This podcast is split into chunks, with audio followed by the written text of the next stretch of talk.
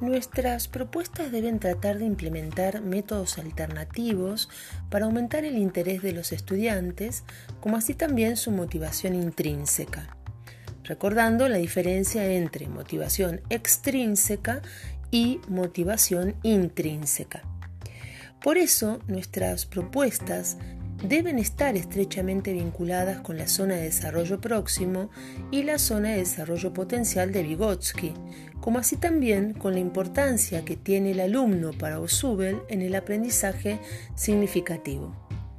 La motivación intrínseca en contraposición a los castigos y recompensas, consiste en captar el valor y el beneficio de realizar determinadas actividades propuestas, es decir, elegir realizar una actividad por la simple satisfacción de hacerla sin nada que los obligue o apremie.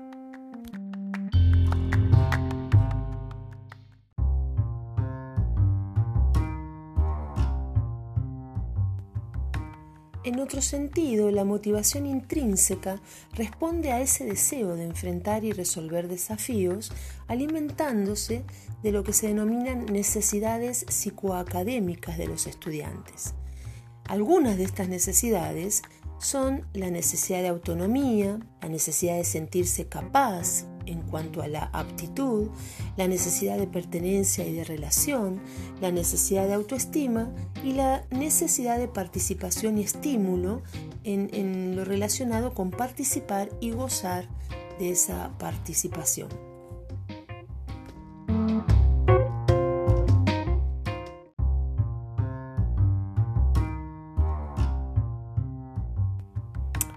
En el caso de la necesidad de autonomía, tiene que ver con la necesidad de controlar sus propias decisiones, tener opciones, explorar, libertad de actuar por la propia voluntad, con autodeterminación, compromiso en las distintas actividades, uso de consecuencias lógicas contrarias al premio-castigo que permiten aprender a percibir los efectos y las consecuencias de su conducta.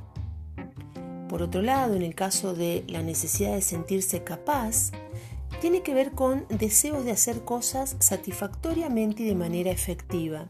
Esta característica corresponde a alumnos considerados en otros tiempos débiles que protegen su frágil sensación de autoestima y se sienten menos amenazados en la misma si no se esfuerzan, en lugar de esforzarse y fracasar. El deseo de dominar impulsa conductas de exploración, de investigación y de conquista del medio. Para ellos, las actividades deben ser interesantes y presentar desafíos moderados, así como posibilidades de superación que los persuadan acerca de sus propias capacidades. Otro tipo de necesidad es la necesidad de pertenencia y de relación. En este caso, los estudiantes necesitan ser reconocidos y aceptados por medio de la ayuda mutua que produce el aumento en el rendimiento. Cuando no lo consiguen, algunos optan por superar su inferioridad social, por decirlo de algún modo, mediante el incremento de la competitividad o evitando la participación social. Algunos buscan satisfacer esta necesidad con alternativas antisociales, como por ejemplo asumir roles como de simpático, payaso, matón, eh, favorito, dormilón, etc., que no aumentan la confianza en sí mismo, sino que perpetúan la dependencia de la aprobación de los demás. Esta necesidad da seguridad para enfrentar riesgos y expandir los límites de su identidad. En el caso de la necesidad de autoestima, tiene que ver con la apreciación del propio valor e importancia caracterizada por la posibilidad de responsabilizarse por uno mismo y actuar de manera responsable hacia los demás. Se evidencia así una búsqueda de experiencias que generen orgullo y logros, respetando las singularidades de los otros. Por último, la necesidad de participación y estímulo tiene que ver con la necesidad de alegría y de diversión satisfecha mediante actividades que proporcionan placer físico, social, intelectual o psicológico, contrariamente a la idea errónea de que lo placentero no es serio.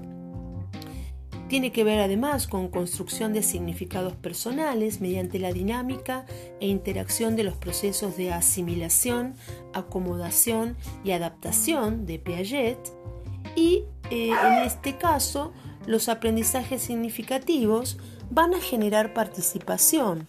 Esta a su vez va a generar compromiso y placer por aprender para alcanzar la comprensión y la aplicación a nuevas situaciones problemáticas.